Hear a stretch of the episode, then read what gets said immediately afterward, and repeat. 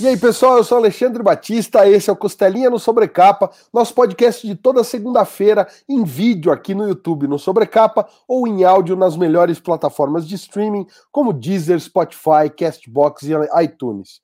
A gente convida vocês também a conhecer ultimatodobacon.com, o nosso site com mais conteúdos, como matéria, guia, review, todo o conteúdo que um bom nerd gosta a respeito de cinema, séries, livros e, obviamente, quadrinhos. Antes da gente começar o papo de hoje, tem um recadinho para vocês. Aproveita e já dá aquele like no vídeo, se inscreve no canal se não for inscrito e clica no sininho para ativar as notificações. Você pode personalizar o seu conteúdo entre todas, algumas e nenhuma notificação. E vamos lá, pessoal, ilustrar ilustríssima presença hoje aqui no Costelinha. É um cara que é muito querido por mim, eu sou muito fã do trabalho desse cara. Vocês já viram na descrição do vídeo, obviamente. Estou falando do Laudo Ferreira, que é um cara que tem inclusive playlist aqui no canal. Então, se você quer ver os outros vídeos que a gente fez com ele, clica na playlist, confere as outras conversas com o Laudo. E, obviamente, Laudo é um cara que não para de produzir, então tem obra nova do Laudo. A gente chama ele para bater um papo aqui no canal. Então, Laudão, Seja bem-vindo, como sempre, aqui ao Sobrecapa. O espaço é seu. Ô, Alexandre, tudo bem aí, rapaz? Estamos aqui de novo. Bom demais, Laudão. Vamos já deixar assim, tranquilo, sala aberta, bater papo como se a gente tivesse. Tá chegando o momento, né, Laudão, da gente poder se reencontrar pessoalmente, se Deus quiser, mais uns meses e aí a gente já pode voltar a ver evento, né, se tudo der certo. Como é que você tá nesse clima aí de de pandemia, Laudão? Ah, eu, eu continuo assim. Eu, é, eu já tomei minhas duas doses da vacina, já faz um tempinho, e eu, eu, eu continuo em casa, né, mantendo o ritmo de trabalhar em casa tal. Já era de sair pouco, né? Eu, eu já não, não né, família, esposa, filha, aqui não foi de sair. É, eu, é, como eu dou aula aqui em São Paulo, eu, eu voltei a dar aula agora em agosto, uma vez por semana, mas eu ainda continuo dentro de casa. Saio para fazer compra e, em correio, essas coisas, mas eu continuo mantendo, mantendo o ritmo aí, né? É, eu vi que vai ter, para o ano que vem, vai ter CCXP presencial, né? Eu vi ontem uma, uma chamada para uma feira, acho que é em Florianópolis, em março, que me. Eu preciso ver, eu não lembro o nome da feira, que aquilo meio que me. E, e convocando para uma, para uma Artist Alley, né? Aquilo me atiçou, sabe? Eu falei, de repente, munido de máscaras, né? E, e, e vários litros de álcool gel, acho que de repente dá para pensar para ver se dá para ir, sabe? Ver se dá para começar a voltar ao ritmo. Isso se a pandemia seguir aqui no Brasil como está indo, né? Não, não, a gente não tem um revés aí, mas tá, tá, tá, tá, tá indo, tá bem, tá tudo certo. Eu acho que é, é, o principal, né? Eu acho que o curso, é óbvio que a gente não sabe amanhã. Então o pessoal fala, ah, se tiver variante nova, se vier isso ou aquilo, a gente não sabe, né? Mas é isso que você falou, se o curso permanecer nesse ritmo, nessa. Eu acho que a gente começa a ter uma, uma portinha aí de alívio, né? De pensar em aos pouquinhos ir retomando. Aqui a gente também está bem dentro de casa, bem fechado mesmo. Eu tô com duas doses, minha esposa ter, terminou a segunda dose dela os 15 dias essa semana, então a gente está começando a, a, a, pensar em, sabe, aos pouquinhos ir mais ao mercado, porque a gente estava numa coisa bem, bem rigorosa de até ir ao mercado assim, uma vez a cada dois meses e fazer compra com estoque, né? Para não é. ter que sair de casa nem para o mercado. Né? Mas a vontade de, de ver gente de sair na rua tá grande, assim, sabe, Lauda? É, é, eu, eu assim ainda vou em mercado, vou, tranquilo, até porque eu tenho um mercadinho aqui do lado da minha casa, até. Mas, por exemplo, eu ainda não, não me vejo sentar num, num bar, tomar um café com uma pessoa, é, acho complicado, sabe? Eu, eu, não, eu não. Por exemplo, aqui perto da minha casa tem uma padaria famosa aqui em São Paulo. Até era eu e o André Diniz, a gente é, fazia um, um encontro semanal aí para bater papo nessa padaria.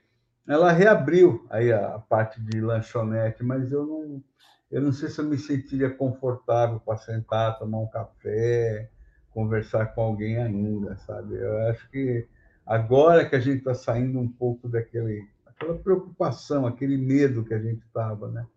Mas eu acho que, tem que tem que tomar cuidado e, e se cuidar, né? Mesmo vacinado, né? Mesmo vacinado. Sem dúvida, sem dúvida. Em Curitiba a gente está com, com é, uma quantidade de casos muito baixa perto do começo da pandemia, né? Acho que está cerca de 2 mil casos na cidade toda, é, mas ainda assim é isso que você falou. Eu não me sinto confortável de, de sair ou estar tá exposto em algum local público de permanência, né? Vou ao mercado, às vezes quando a gente, sei lá, tem um, um parque que minha filha pequena, a gente às vezes vai lá dar uma voltinha com ela, num dia de muito sol, o que não está fazendo faz muito tempo aqui em Curitiba, mas também sempre super cheio de máscara e álcool gel, porque ainda não tá, ainda não é aquele ambiente tranquilo, né? Mas vamos falar de quadrinho, Laudão, porque tomara que realmente para ano que vem, acho que daí daqui seis meses, sete meses, se tudo correr no curso, a gente vai estar tá se vendo aí em algum eventinho. Tomara a Deus que, que isso se caminhe. E até lá, você já está com vários lançamentos aí, tem dois pelo menos que a gente vai, vai falar. É, quer começar por qual? Vamos falar de Aimará ou de Navio Negreiro primeiro? Você que manda, você que, você que, você que guia aí a coisa. Então vamos falar de Aimará, porque eu, fiquei super curioso. Uh, o roteiro não é seu, mas eu queria saber se qual é a participação, como veio a ideia desse projeto, como te foi proposto esse projeto, porque a gente, eu lembro de você ter comentado qualquer coisa dele lá atrás, mas de repente ele está pronto e tal, e está lançado. Estou super curioso para ler. Então conta como é que surgiu a ideia de fazer essa, essa HQ, Laudão. O, o Aymará, ele é o seguinte, ele, ele tem uma história muito curiosa de vai, vem, volta, assim. É, eu acho que por volta de 2012, 2013, uma coisa assim, eu tive um interesse em fazer uma história em quadrinho é, falando sobre, é, sobre os trabalhos xamânicos, sobre trabalhos com, com, com, com, expansão da consciência, com meditação, coisa que eu já vinha fazendo há muitos anos, sobre, sobre beber, beberança do ayahuasca tal. Mas aí, na época, eu não tinha, é, e sabendo pelo menos da seriedade que eu tinha, as pessoas que eu conheço, tínhamos com esses trabalhos, eu queria fazer um, uma HQ é, que fosse bem sincera, ela, ela não fosse um, uma viagem lisérgica, onde o chá é muito associado a isso. Eu queria é, trabalhar mais com uma questão pessoal, mas eu não tinha ideia do que fazer, entendeu? De, de que história fazer. E aí eu conheci a, Rita Fuelker já de alguns anos para trás, a Rita, ela, ela, ela é uma escritora, ela é uma, é uma filósofa, é uma espiritualista, ela é médium, né? E a, e a, e a gente frequentou juntos um, um, local na Serra do Japim, Jundiaí, onde nós fizemos muitos trabalhos ligados ao xamanismo. Eu conheci a Rita de lá, sabia de experiências pessoais muito fortes que a Rita teve e tal, e sabia que a Rita era escritora, né? A Rita tinha programa de rádio e tal. E aí eu, eu marquei um papo com a Rita e, e sugeri, propus para ela se ela toparia fazer um roteiro para mim de, sobre esse assunto, sobre com esse, com, essa, com esse princípio. A Rita topou e passou algum tempo, ela me propôs uma ideia. Ela, ela queria é, contar uma experiência dela é, na verdade, ela não chegou a me falar que era uma experiência pessoal, mas ela, ela queria contar um, um, uma ligação com um mentor espiritual dela, que é o Aymara, que é um, um espírito do, do, do, indígena é, ligado a, a, a essa, esse povo Aymara, que é, da, é um povo da, da Bolívia, é um, é um povo indígena da Bolívia, e a questão com a experiência, a, a, questão da experiência pessoal dela com, com o xamanismo, com a, com a beberança de, do chá tal. E aí, um tempo depois, ela me apresentou o roteiro do Aymará. E vamos fazer. Aí conversamos algumas coisas, eu comecei a trabalhar no, no, nos conceitos dos, dos, personagens, né? Que eu, eu sempre tenho que fazer isso, eu tenho que, eu tenho que criar o meu elenco, né? Para desenhar, definimos, fizemos algumas alterações ali. E nesse meio tempo é, foi quando me veio a ideia de fazer o caderno de viagem. É, eu não lembro direito como é que aconteceu isso, mas assim houve aquela história eu estava inclusive falando agora há pouco da padaria, né? Que eu que eu, que eu e o André Diniz frequentávamos muito e numa desses na, naquela época uma dessas desses papos nossos que o André sugeriu que eu contasse é, momentos da minha história e minha, minha, minha, experiência pessoal com, com, com o chá. E aí foi quando eu resolvi, eu falei, me veio a, a, o que, enfim, né, é um processo um pouco mais longo, foi que veio a, a ideia de fazer o caderno de viagem. Como a experiência pessoal foi é, é, a ideia daquela coisa do, do, do, do pai, de contar a história lá que eu, do, com o meu pai, que, que foi o caderno de viagem, aquilo estava tão forte, gritando tão pronto na minha cabeça, tanto que o roteiro do caderno de viagem ele foi escrito muito rápido e os desenhos foram feitos muito rápidos.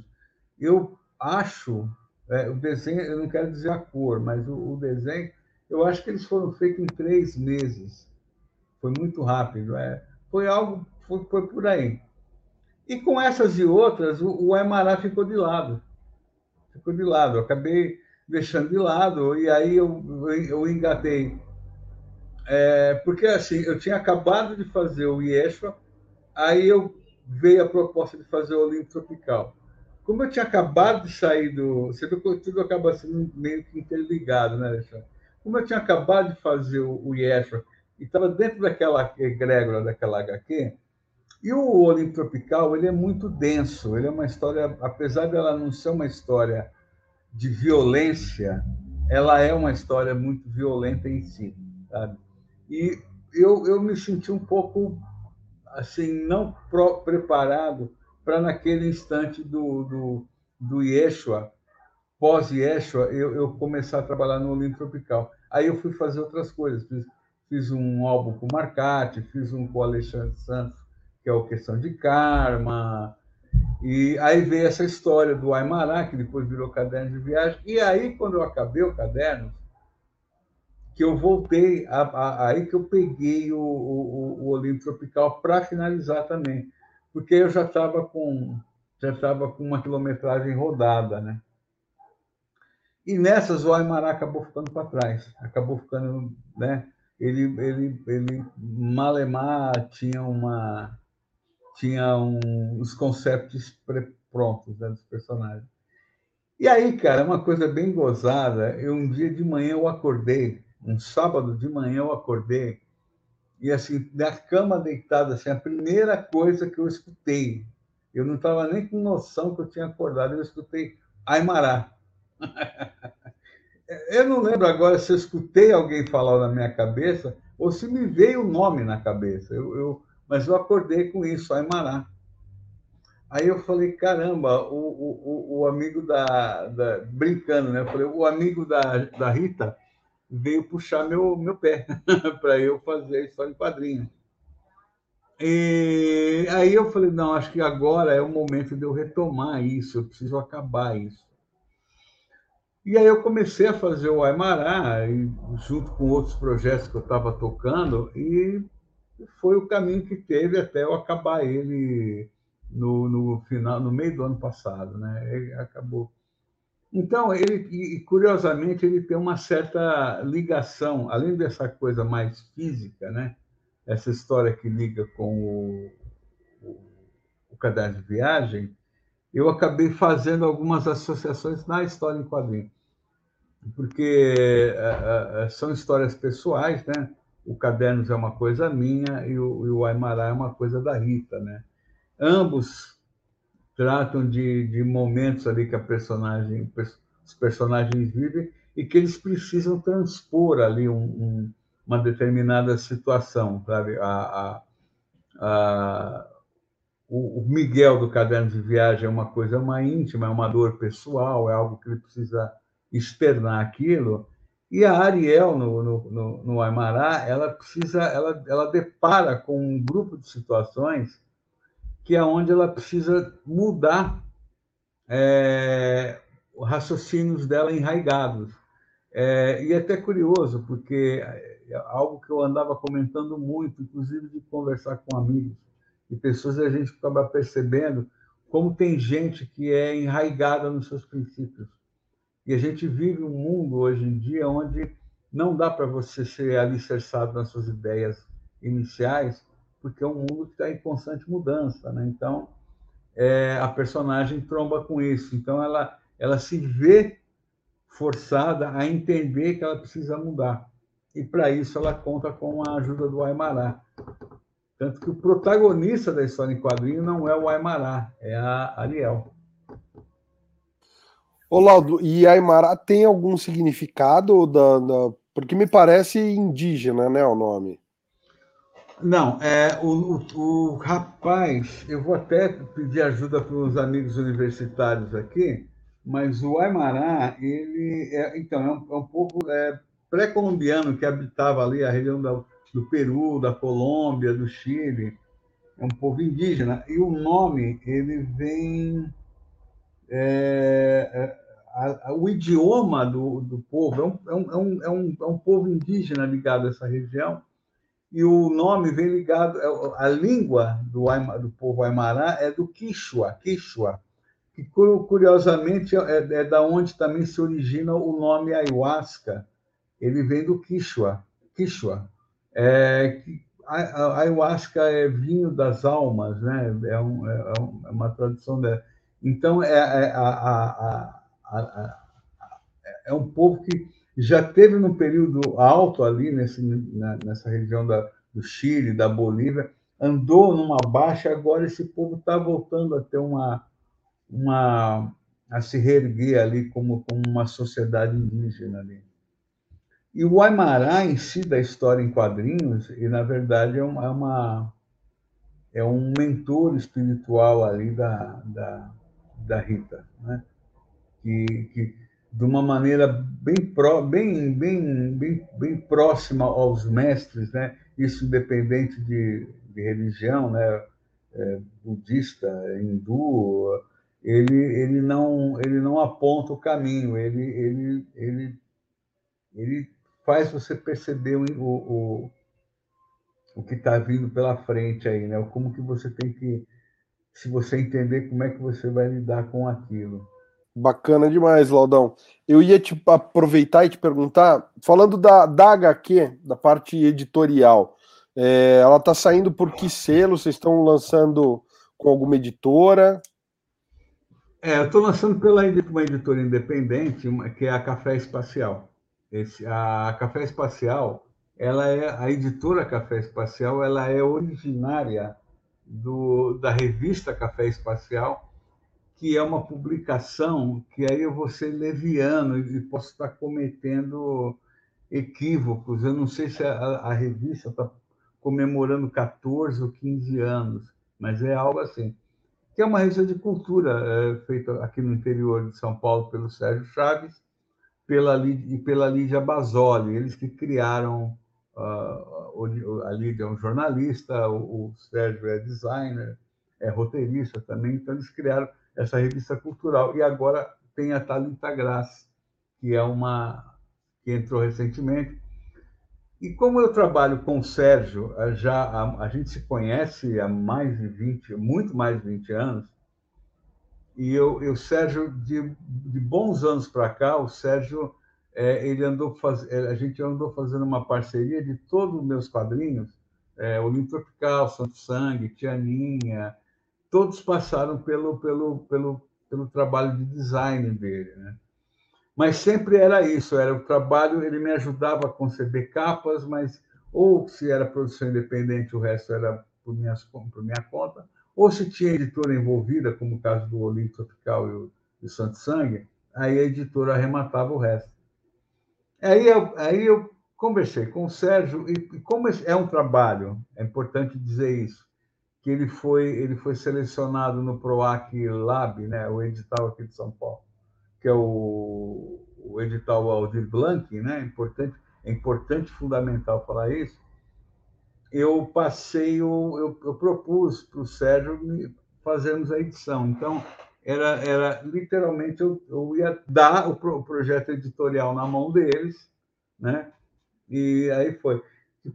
Vale acrescentar, assim, foi uma experiência fabulosa trabalhar com eles, o, o Sérgio como, edi, como editor, como designer, a Lídia na parte de revisão, a Talita, é, a Talita Graz, muito em especial, ela fez um trabalho fabuloso, porque o livro, o texto da Rita, ele é cheio de menções, é, de citação a, a, alguns autores, Aldous Huxley, é, é, é, uma série de, de, de, de, enfim, uma série de pensadores aí que, que, que escreveram coisas ligadas à questão da expansão da consciência.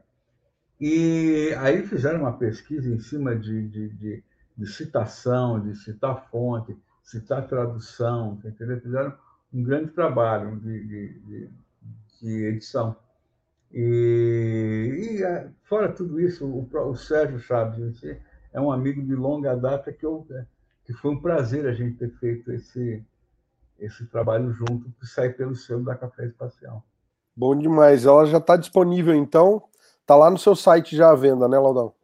Ela está à venda no meu site, no site da Café Espacial e nos contatos da Rita. Aí eu vou ficar devendo essa. Eu não sei se a Rita tem site, mas acho que pelas redes sociais você conversa com a Rita. Mas basicamente aqui no caso específico no meu site. Uma outra pergunta que eu ia fazer a respeito disso, na verdade eu queria que você comentasse um pouco, Lauro, porque a gente vê muito ainda no Brasil uma, uma, um certo preconceito com leis de incentivo. E às vezes me parece, porque eu já trabalhei muito com lei de incentivo, me parece que às vezes o conceito não é totalmente entendido ou compreendido por quem não está envolvido com lei de incentivo. Eu queria saber de você, eu queria que você comentasse o que muda, por exemplo, fazer uma, uma edição com um PROAC, tendo um PROAC aprovado, do que fazer uma edição na raça e na coragem. O que muda para você, como autor, ter esse PROAC aprovado? Olha, eu, eu, eu assim, cara, eu, eu, hoje em dia eu respeito a opinião é, de todo mundo. Então, cada um tem seu modo de pensar. É, eu sei de gente que tenho amigos que são contra o catarse, é, sabe? Tenho amigos meus que acham que as é, editoras que funcionam de um catarse, sabe? Eu, eu, eu acho assim, eu particularmente posso estar muito enganado com esse meu modo de pensar, mas eu acho que, que assim, é, é, é se há possibilidade de viabilizações, de viabilização de, de, um projeto de uma editora, de um projeto de um autor, queira ser por crowdfunding ou por, por leis de incentivo, enfim, editais, essas coisas, por que não? Você entendeu? É, é importante, porque é, você, por exemplo, você pega um edital, no caso do esse do Aldir Blanc, que ele estava beneficiando no mesmo valor que é o, Pro, o PROAC, o PROAC de quadrinhos aqui de São Paulo. Né? Esse valor, ele te permite, dependendo da, da situação de cada um, pelo menos, no mínimo, ele, ele bancar um projeto mais classudo, vamos dizer assim, com uma edição melhor tal. E até o cara se sustentar, dependendo do, do aí que eu falo, se o cara é solteiro, casado, aí depende da vida mas o cara se garantiu alguns meses. Então, assim, eu não há, não, é, é, não há porquê. E da mesma forma também, você pegar muito autor novo, entendeu? É, que às vezes está tentando e não está tendo tanto, tanto visibilidade para uma editora é, é, cogitar publicar um trabalho desse artista. Então, às vezes, você tendo uma, uma verba em que você, inclusive, pode, possa fazer uma edição mais caprichada, é, é importante. Então, eu acho que é importante, tanto para um autor novo, como para um autor já, já, já de traquejo, como é meu caso, porque é, às vezes fala, ah, mas você é um autor conhecido, é, então para você é mais fácil pelas editoras. Mas não é assim. A gente vive num país onde tudo é complicado, com crise, com pandemia. É, não quer dizer que se eu acenar um projeto meu para uma editora, os caras falam, ah, não, vem que a gente quer. Não, não é isso, sabe? Também assim. E é engraçado, porque a gente, eh, sabe, tem gente que torce o nariz para isso, mas é, existe uma cultura do, do, do, do, difícil, né? Uma cultura do estar tá sempre, é, do tá sempre para trás, da, uma cultura do inferior, né? Do, da cultura só vai valer se eu não tiver respaldo nenhum, sabe? Se eu for um, um, um, um danado na vida, né? E não, sabe? Eu, eu, eu, então é, é, é, é, super válido. Eu acho que é fundamental ter. Você, nós já tínhamos o, o, o de quadrinhos, mais algumas, alguns outros aí, os outros editais paralelos. Aqui em São Paulo, em, em outras cidades também, esse Aldir Blanc esse ano se repetiu. A, a, o edital igual do ano do, de 2020, tanto que era, era constava no edital que se você foi agraciado em 2020, no caso, 2021 você não poderia participar pelo simples fato de você já foi, agora dá espaço para outros, né? Então, sabe, o ano que vem, quer pôr. Então, esse, essa logística, ela, ela sabe, não é perfeita, o edital é cheio de probleminhas ali, mas está valendo. É, é, importante isso, porque a gente chegou é, num, num, num, patamar aqui, na produção específica de quadrinho, de quadrinhos, é, que existe, que está forte, porque há esses editais, há essas há, há editoras que estão né, armando essas parcerias, vendendo projetos para PNLD, e está tudo certo, sabe? Eu não acho, sabe, é, é, é, é muita cultura do mas, sabe? É, tá bom, mas, sabe? Então, eu acho que vale, é super válido, é super válido. É lógico, é, sabe, é, é, importante o artista é, entender o, o, que, que ele está pondo, por que, que ele está pondo, sabe? Se, não, não, não ficar apenas é, isso é muito importante. Pode parecer uma, um, um discurso, né? mas é, se você for por um projeto só para pensar na grana, sabe? depois que o dinheiro vier, eu vou pensar no projeto, aí você já está cometendo erros, entendeu?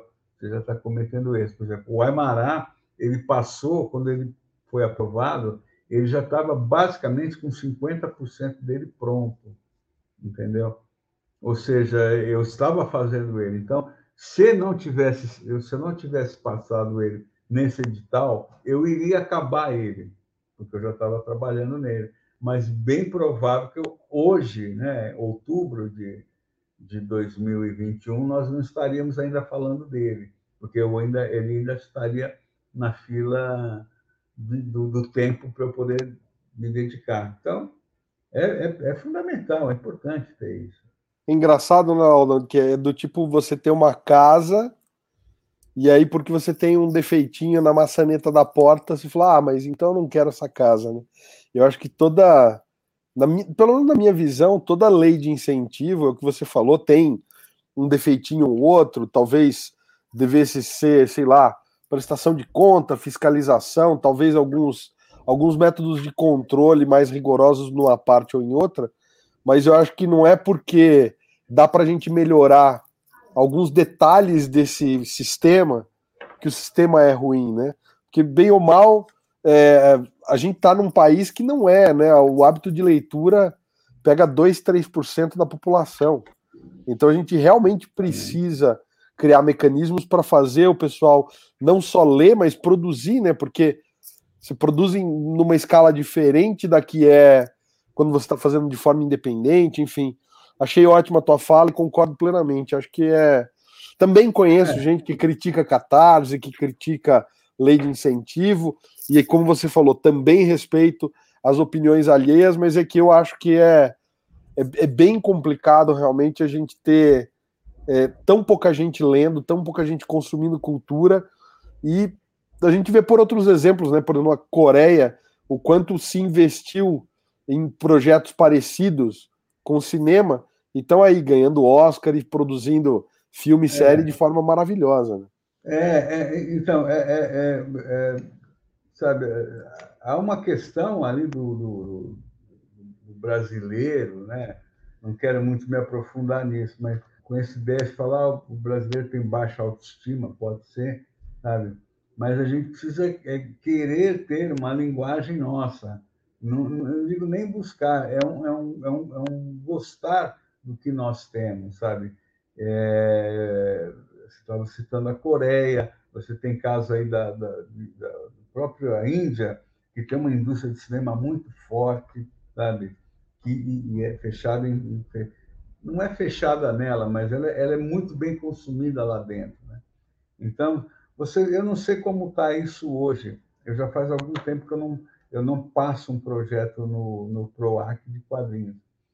Mas, assim, a gente sempre critica o lado de lá, mas a gente teve, houve alguns casos de trabalhos que levaram, eu acho que isso mudou, levaram assim, um até dois anos para serem, é, serem entregues depois do prazo do término, porque você passou, você recebe o teu dinheiro aí, sei lá, final do ano, começo do ano, e você tem 10, 12 meses para produzir, sabe? É o teu deadline. Se você não respeita isso, sabe? Você já está começando. Lembra que você está trabalhando com dinheiro público e aí você já está, sabe? Você já está gerando problemas, né? E, inclusive como profissional. Isso como profissional, sabe? Não basta só a gente criticar editoras, ver o defeito da editora, se você, como autor, se permite erros porque você é o autor, sabe? É, é, são, são questões não é nem defendendo é, órgãos governamentais, longe disso, e nem editoras, mas é, é você entender, é você entender lá. Já muitas vezes que ah, o projeto não foi entregue, não é como, pô, mas não venceu no, no, ano de tal, é, mas o cara não entregou ainda, tal. Então, sabe? Mas eu acho que isso é uma questão que mudou. Sabe? É, é, começaram a ser um pouco mais rígido, mas é, é importante porque é você, você incentivar a leitura, você, você é, não pode só apontar, sabe? Houve uma época, Alexandre, que eu, eu particularmente, eu fiquei um pouco desgastado, um pouco cansado de ver é, eventos, né, onde só se falava dos problemas. E não é, é jogar esses problemas para debaixo do tapete. É, mas eu, isso foi muito claro é, uma vez que eu estava participando de um evento aqui em São Paulo, em que eu estava numa roda com outros autores, e houve um determinado momento em que eu e um outro autor, que a gente estava tentando segurar a situação para ela não cair para isso, mas a gente perdeu a, perdeu a rédea da situação, onde, o, onde os outros autores caíram no chororô, caíram na, na, na, na no, no, no, na falação do problema editorial, de distribuição, e de não sei o quê, de não sei o quê. E quando acabou esse bate-papo, eu, eu não lembro agora, isso faz, já faz alguns anos, mas havia uma, uma, uma, uma mulher na plateia, que já não era grande, não tinha muita gente, ela virou e ela fez um comentário depreciativo, sabe? Mas não no sentido maldoso. Ela falou, pô, mas não sabia que era tão ruim assim sabe? Porque por que, que vocês estão fazendo? Isso é uma coisa tão ruim, sabe? Eu não sabia. Enfim, é, a palestra acabou indo para um outro tom, sendo que na verdade a gente precisa, precisa isso tudo faz parte de um, de um pacote em que você tem que é, é falar, passar para o leitor, para o público, que é bom que nós estamos fazendo aqui, é legal o que a gente está fazendo. Ah, mas tem problemas. Problemas há. Ah, e o mundo todo atravessa problema. Especificamente falando da cultura pop nossa aqui, é, é, lindo a gente falar Marvel e DC, mas a gente sabe que lá dentro eles têm problema no mercado editorial, sabe? A gente vê uma série de fatores que para a gente chega aqui, às vezes, até de uma maneira glamurosa, mas ali é, é problema. Então, problemas lá. Então, precisa ter essa coisa que é legal, por exemplo, a, a, a coleção Escafandro. É, um, é uma baita coleção legal, as publicações Ultimato do Bacon, da editora X, da editora Y. Ah, mas tem isso, ah, mas tem isso. Não, são coisas. É, é, é tudo tem que fazer você, você fundamentalmente acreditar que aquilo é legal, é importante. É uma cultura feita por autores brasileiros, né? Que, que sabe, apesar de todo o problema que tem, ainda quer continuar a produzir quadrinhos, né? A gente, é, por que, que você está fazendo quadrinhos? Porque você, ah, mas não ganha dinheiro. Não, algum dinheiro você ganha, mas é principalmente porque você gosta, né? Você gosta. Se você não for valorizar, não há lógica, não há, não há lógica, né? É maravilhoso o seu comentário, Laudo, porque eu não vou recordar em que canal foi, mas eu estava vendo uma entrevista do Luiz Carlos Souza, que fez o Lâmina Azulada, uh, e ele estava falando justamente disso. Ou, eu, eu não, não, consigo agora lembrar, enfim. É, é, essa mania de dizer, ah, no Brasil não tem um mercado de quadrinhos, a gente não tem um mercado de quadrinhos, a gente não tem. E aí o Luiz fala assim: não, nós temos. Se a, a gente produz quadrinho, se compra quadrinho, se vende quadrinho. Conheço um monte de autor e de autora e de desenhistas fazendo quadrinhos. Então a gente tem um mercado. A gente pode não ter uma indústria tão Sim. grande e fortalecida como é a indústria americana de quadrinhos ou mercado japonês de quadrinhos, mas ele falou: a gente tem um mercado de quadrinhos, é lógico que tem, como não tem mercado? Então, é. há, que se, há que se medir um pouco também, é o que você falou, né? De, de não olhar só o problema e, e, e menosprezar a potência que a gente tem e que a gente pode vir a ter, né? Então eu acho que tem, tem uma, uma saída. É, é, importante a gente olhar as duas coisas de maneira equilibrada, né? É, é porque tem um lance, Alexandre, só para. Né? É, eu lembro uma vez, lá em Curitiba, eu, eu, fui participar de uma roda que tinha, uma, tinha uh, produtores bem conceituados de quadrinho ali na, na, no palco, né? E chegou um determinado momento em que o assunto desviou e caiu no problema. E aí todos que estavam na roda apontam soluções. Então, é tudo teórica. E não estou querendo dizer que eles estão errados, não é isso. São caras com experiências, inclusive, internacionais, não é essa a questão. A questão é que é tudo teórica e cada um sabe da sua experiência. Né? E sendo que, na verdade, o público que vai ver, o cara que é fã do fulano, do Beltrano, do Cicrano, quer ver o que o cara tem a dizer do trabalho dele, sabe? Do quanto que é legal para ele fazer, o porquê que ele faz aquilo, sabe? Vender o peixe, mas mais que fazer o, o, o vender o peixe, a gente acaba passando uma egrégora de como aquilo é legal. Não é só ler super-herói. Aquilo ali também é legal. Pô, o cara faz um negócio ali, que, sabe? É isso. E houve um determinado momento que eu parei, eu fiquei quieto. A, a, a bola vinha para mim, eu até passava a bola para frente, porque eu não quis me, sabe? Eu falei, eu não vou agregar nada. Eu não vou agregar nada. Aí, eu, quando eu, até quando eu desci do palco, teve um, um autor jovem na época, ele virou para mim e falou assim: Pô, você ficou quieto, você não falou nada. Eu falei: é, realmente. Né? porque eu, eu não tenho o que falar, porque eu não, eu não sei, eu sei do que eu faço. Eu não posso falar que o que eu faço é verdade para outro, é, é, é, é, sob um ponto de vista, é um ponto de vista meu. A verdade é o que eu faço e você consome, sabe? Então, eu faço para você ler. Então, essa relação tem que ser sincera. Os problemas que estão atrás, sabe? É a mesma coisa de eu eu, eu, eu, eu, eu, começar a falar das dificuldades financeiras, ou não sei o quê e tal. Sabe? Isso todo mundo tem, sabe? Assim, então, não é legal os problemas, sabe? Na verdade, a gente vive uma... Eu acho, sinceramente falando, eu acho que a gente vive dentro de uma egrégora hoje em dia que ela foi criada ao longo dos anos. É um papo meio metafísico, né, Alexandre?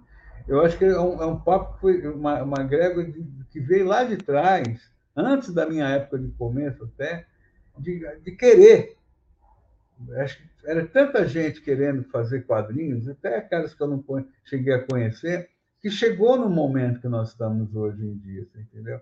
Então, ele, o, o, o, problema existe, sabe? Mas, cara, uh, por exemplo, Ah, eu dei exemplos pessoais. Há 15 anos atrás, por exemplo, 2000 e, início dos anos 2000, quando eu estava desenhando Yeshua, eu não pensava numa editora. Quando eu comecei a correr atrás de uma editora, eu tive eu, eu, uma, uma editora, uma casa para quem eu, eu apresentei primeiro trabalho. Eles, na ocasião, é, é, a pessoa pegou a boneca do primeiro volume do Yeshua e levou numa, numa, numa uma grande livraria aqui de São Paulo e apresentou. Ela falou: o que, que você acha disso? Para fazer um teste da comerciabilidade do projeto. A, a, a, a pessoa dessa grande livraria falou: mas aonde eu vou colocar isso? Isso me foi trazido pela editora, pela pessoa né, da, da casa editorial lá, que eu estava conversando na época. Então, ela não sabia aonde, aonde, aonde encaixaria o IEF. Você vê que isso já mudou. Eu, muitos anos antes, eu tive caso de um, de um editor chegar para mim e falar assim: Mas quem é você? Por que, que eu vou te publicar? O cara não chegou nem a abrir meu projeto. Isso antes do IEF, isso começo dos anos 90. Quem é você? Você é o. Você não... Aqui a gente. Mas, mas eu lembro de eu falar na época para o editor: Mas vocês não publicam o Laerte aqui, que na época ainda era o Laerte? Ele falou: ah, Mas você falou bem, eu estou publicando o Laerte. Então, hoje em dia, cara, você tem inclusive editoras grandes que estão publicando, é, editoras médias, né, que estão publicando autores praticamente do zero, autores novos. Porque o, o, o, o mercado que a turma fala que não existe, ou a cena editorial, já estão tendo essa condescendência. Então, falando, não, o Laudo é um cara jovem, mas ele é talentoso eu vou publicar eles, sabe? Você vê, é, é, você pega obras difíceis, acessibilidade é, comercial até, não estou falando na questão da qualidade, estou falando obras mais herméticas, mais difíceis, sabe?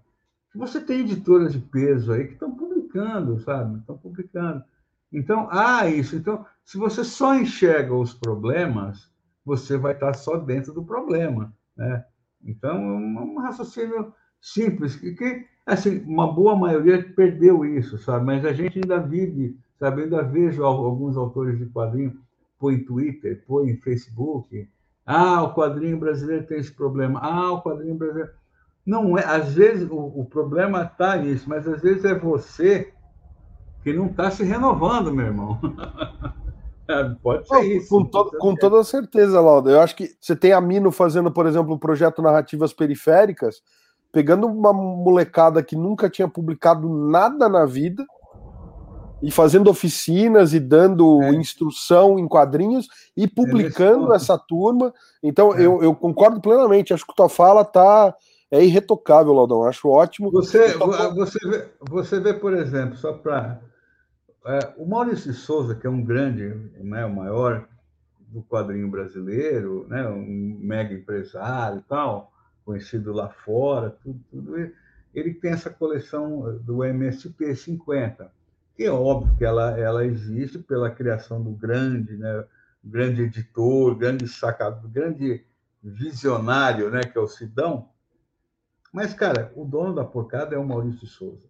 Então, você vê um projeto editorial que abraça um monte de autores novos, que praticamente se lançaram ali na MSP, autores já, já com uma certa história, né? tipo o Orlandelli. Então, é, mas que são pegaram personagens extremamente ligados à questão infanto-juvenil, infantil, e deram essa cara adulta, né? Pipeco, enfim, né? É, e aí por que, que o, Maurício, o, o Maurício eh, se empreitou nessa? Não é só porque o Sidão apresentou um projeto e, e ganhou o patrão dele na conversa, é porque há um interesse editorial aí, entendeu? Houve uma sacada que esses autores que trabalharam nesses projetos e estão trabalhando nos futuros projetos aí, eles eles têm um apelo legal, eles vão comunicar com se comunicar com um público que o Maurício de Souza também quer chegar neles. Então, É, é, é, é um. E, e, e aí, para fechar mesmo, Alexandre, se você pega a CCXP, você pega o Art Alley, que, sei lá, eu não sei falar 500 artistas, 400 artistas. Vamos imaginar que essa, essa, essa de hoje equivalente ao, ao, ao, ao, ao que ela fosse a, a CCXP física, né?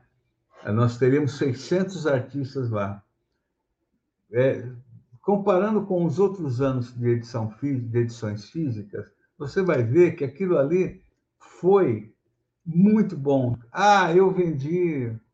Ah, eu só vendi mil reais os quatro dias. Ah, não, eu vendi 10 mil. Ah, eu vendi 15 mil. Como eu, eu escutei, eu vendi, ah, eu vendi 6 mil. Então, se você for pegar um vendeu um, outro vendeu seis, outro vendeu 10, se você for multiplicar isso por 600 pessoas, você vai ter um bom número lá. Não importa se eu fui um fiasco lá. E você pega o, um outro ali, que, como é o caso do Pedro Mauro, por exemplo, que em dois dias, eu pelo menos eu lembro quando ele lançou o primeiro gatilho, é, quando ele esgotou. Ele falou isso em entrevista aqui no canal pra gente, que ele falou que esgotou em dois dias a tiragem. E o Lucas estava lá, hein?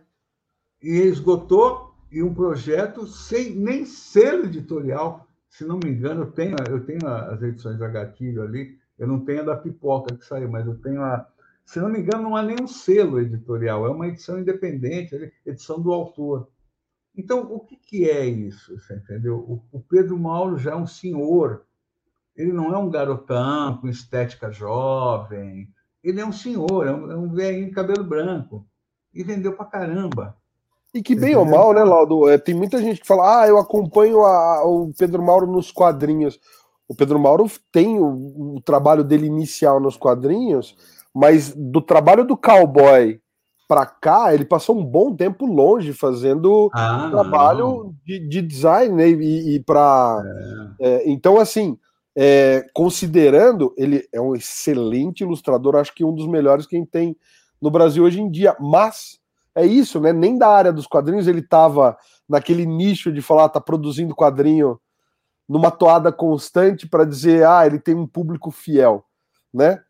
Então é, é isso daí, sabe? Então é, é, é, uma conversa que se repete que eu particularmente, sabe, igual dá para viver de quadrinhos, sabe? É, já é um assunto, enfim, é a mesma coisa, nós não temos mercado, mas o que, que é um mercado, você entendeu? O que, que é um mercado? Você pega, eu não vou nem falar de mim, mas você pega, por exemplo, um cara como o Marcel Bartolo, por exemplo, né?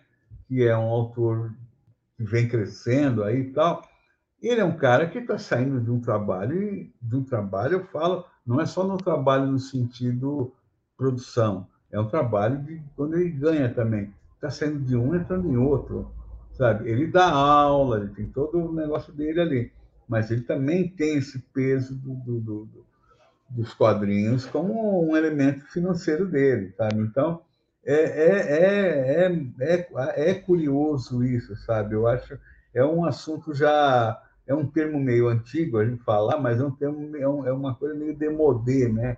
É, o termo demodê já é meio meio demodê, né? Mas é um mas é uma coisa meio antiga. A gente tem a gente tem um cenário muito bom, muito, muito legal. É lógico, estamos com crise, estamos com um monte de coisa. Mas é preciso entender que, sabe, você, você vê aí, Leandro, Leandro Moura, né, que é lá, fez adaptações ali do, do Edgar Allan Poe, né? Pô, o cara saiu com uma edição aí dos Gatos de Ultar, né? Aquilo ali já saiu um sucesso, vendeu muito. Por acaso tá aqui do meu lado, viu, Laudo? Eu não vou esticar aqui para pegar, que vai cair a pilha de coisa, mas eu peguei as HQs do Leander esses dias, tá tudo aqui. Eu não lembro quanto que saiu aí do Catarse, quantos por cento ali, né, da pré-venda ali, mas foi, foi um negócio arrasador ali. Então, sabe, tá, tá bonito, tá, tá bacana, sabe? Tá, pô, mesmo com crise, sabe? Tá, tá se caminhando. Não quer dizer que está lindo. Ah, o outro está falando que está lindo. Tal. Não, não é isso não, mas está resistindo bem, eu acho. Ah, e eu acho que são indicativos. Isso que, que você falou da CCXP, é, na primeira, eu vi porque tem no, no, no, no, livrinho que eles mandam, né, no PDF que eles mandam de inscrição, que o primeiro ano foram acho que 100 artistas no Artists Alley, no segundo ano 200, depois passou para 400, aí a última edição física eu acho que estava beirando 500, e foram 500 mesas abertas também na, na primeira edição digital do ano passado.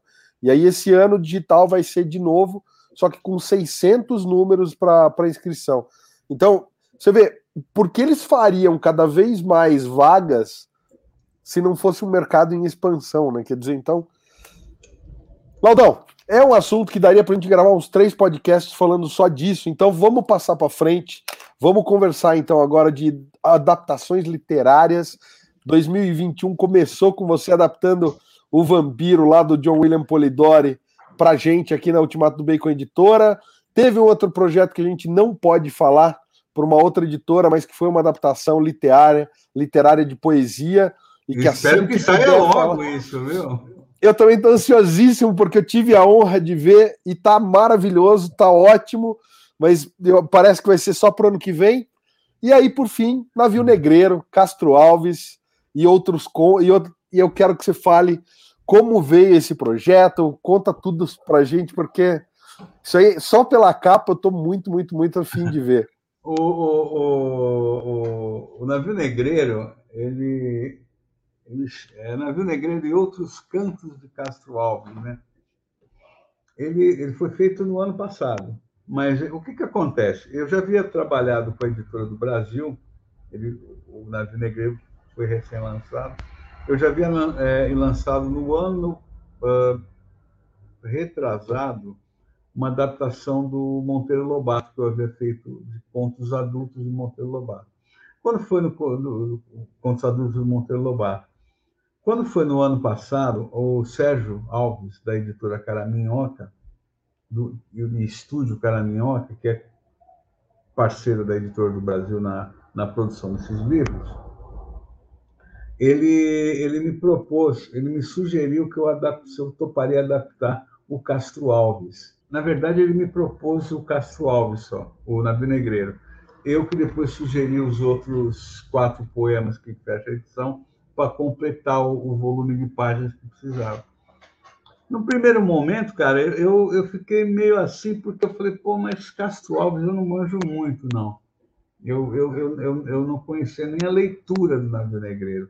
Eu já tinha me preparado muitos anos atrás, mas isso há muitos anos mesmo, é, com uma montagem teatral do João Acaiabe, que depois a gente virou ser amigo, né? Nós chegamos da aula é, numa escola onde também dava aula, o Acaiabe, que, né, de aula de teatro, e, e o Acaiabe, inclusive, ele foi vítima da Covid no ano passado, ele faleceu pela Covid. E aí uh, uh, eu conheci também uma, umas outras, acho que a Maria Bethânia, mas eu, eu, eu conhecia só, só o, o, falado, né? não conheci o livro. E aí eu baixei um texto do, do, do Castro Alves, o Davi Negreiro, e li. E umas licenças é, é, poéticas que o, o, visuais que o Sérgio é, da, da, da Caraminhoca me sugeriu, me instigou uma, a, a fazer a história. Então, o resumo da ópera é: eu topei fazer o, o projeto. A editora do Brasil, é, eu, eu, eu, eu sugeri para eles uma ideia, que é o que a gente tem no quadrinho. O, o que, que acontece? O navio negreiro, ele não dá para você adaptar ele, né? você vai transpor, porque é um poema. Então, não tem como você é, adaptar um poema. Né? É, você tem que tirar ele do livro e passar para o quadrinho. Então, qual foi a minha ideia?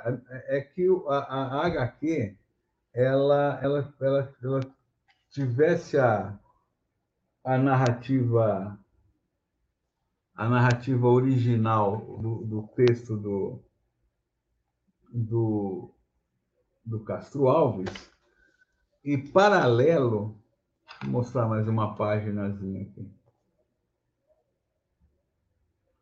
Então, o que, que acontece? Você teria o poema do navio negreiro, mais quatro poemas, que é. Você, e eu montei eles numa sequência. Então, você começa com o navio negreiro, deixa eu ler aqui para não cometer erros.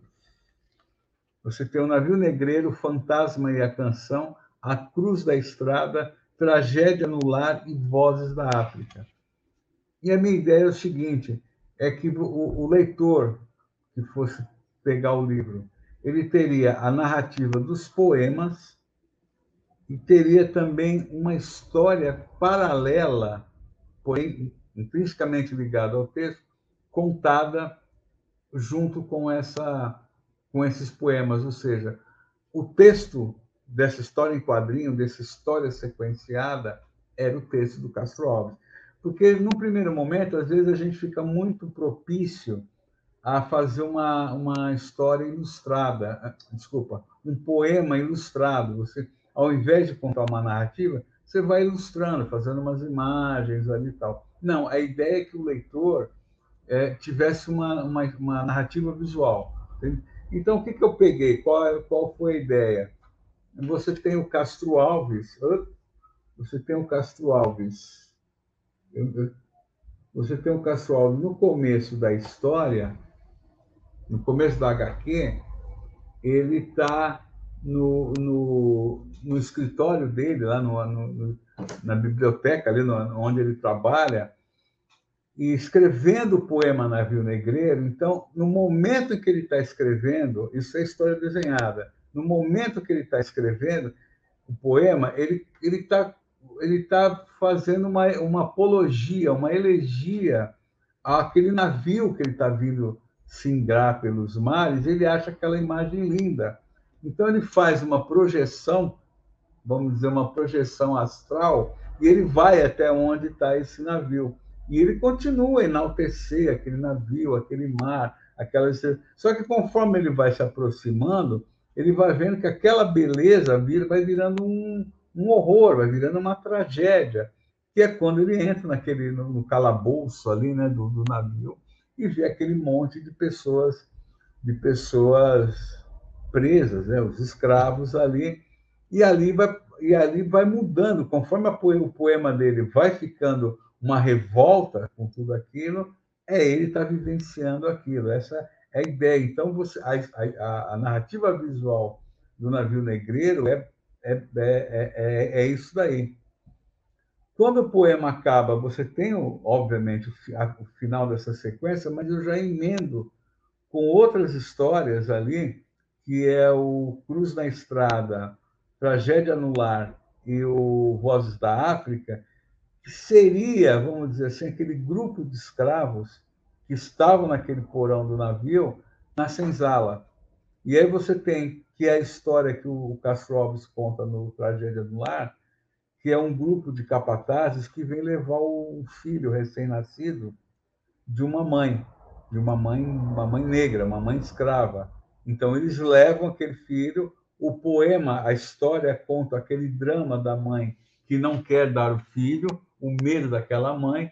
Os capatazes levam o filho, o poema, e, e isso você tem o poema, levam embora. A revolta e a, e a dor daquela mãe se, que é o término do poema, se estende para o último poema da, da HQ, que é o. Espera aí, que eu chego lá, que é o Vozes. Opa, que é o Vozes da África, que é justamente aqui. É o começo do, do, do poema que fecha o, o, fecha o livro. Aqui é o final da história anterior, não estou dando spoiler, porque é quando eles vão embora, os capatazes vão embora, levam a criança e a mãe fica na porta da, da senzala ali com a dor. Desse, desse final já pula para o. Então você tem uma história em quadrinho mesmo. Né? Você tem uma história em quadrinho. Se eu, se eu fizesse esses poemas ilustrado, ilustrados, eu estaria usando uma muleta. Né? Então, assim, é uma coisa muito mais fácil. Então foi. E há um elemento ali que eu guardei por fim, isso assim me ganhou muito fazer esse trabalho com a, com a editora do Brasil. Eu gostei muito disso. E eu falei, eu vou tomar uma liberdade. Eu não vou contar qual é a experiência da leitura, que vai ficar chato. Mas eu falei, eu vou, eu espero que a, a, a editora do Brasil é, compre essa licença, essa licença poética e visual é, que eu vou usar, mas é a conclusão, porque o poema acaba. O, o Vozes da África, que é o que fecha o livro, ele acaba, ele termina, mas eu preciso arrematar a história, a, o, o, o, imagético da coisa, né? E aí foi a editora comprou sem problema nenhum, isso foi muito bom. Você só me deixa mais curioso para ler, Laudão. Tem uma história, que é a segunda história, que é o Fantasma e a Canção eu coloquei ela porque o, é um, um poema do, do, Castro, do, do Castro Alves, que lembra muito o Edgar Allan Poe. Ele tem um clima, um clima de Edgar Allan Poe, que é uma, uma, uma moça, que ela está, uma mulher, que ela está na sua casa e ela está lendo um, um, livro do Byron o, o, e ela é ela é, ela é um, um, alguém bate na porta da casa dela e quer entrar. Eu achei magnífico esse poema. Eu falei, mas como é que eu vou introduzir isso numa história em quadrinho onde nós estamos falando sobre escravidão? Então, é um, no final da, da, da narrativa do, do, navio negreiro, quando o Castro Alves, aqui no, no êxtase né, do final do poema, ele sai para tomar um respiro e ele contempla a casa da vizinha aqui dele que a casa da vizinha é justamente a, a, a casa aonde vai acontecer essa história do fantasma e a canção. Foi um jeito de eu inserir esse poema sem quebrar a narrativa, né? Aí, hora que ele acaba, voltamos para o Castro Alves e, a, e segue a, a, a, carruagem. Foi muito gostoso fazer esse trabalho, foi muito bacana. Terminei ele assim, muito satisfeito, muito satisfeito. Bom demais, é o que eu falei, eu já estou morrendo de vontade de ler. E como eu falei para você, Laudão, assim que eu tiver conferido eles, a gente vai fazer outro papo, mas para daí falar com spoiler e trocar ideia realmente dos recursos narrativos, para a gente analisar quadro, página, tanto do Aimará quanto do, do Navio Negreiro. É, o Navio Negreiro já está à venda também, Laudão? Já está lá no teu site, né? É, eu tenho no meu site, mas assim, na verdade, o, o, o grosso do, do Navio Negreiro ele está no site da Editora do Brasil entendeu? Que é Editora do Brasil, é editorabrasil.com.br. É, é fácil, você acha. E também está na, na Amazon aí. Tá? Mas eu tenho aqui na minha, na minha loja também para vender. O papo vai, vai indo, a gente já estourou todos os limites do, do programa aqui. A gente, ia conversar uma meia, a gente ia conversar uma meia horinha, passou fácil, porque se deixar, faz que nem daquela outra vez que a gente fez uma live de três horas, que depois editado deu duas horas de programa. Mas a gente vai voltar, Laudão, a conversar. Assim que eu conferir os quadrinhos, a gente vai falar mais deles. Eu ia falar de Olímpio Tropical, que a gente acabou nunca conversando do Olímpio Tropical.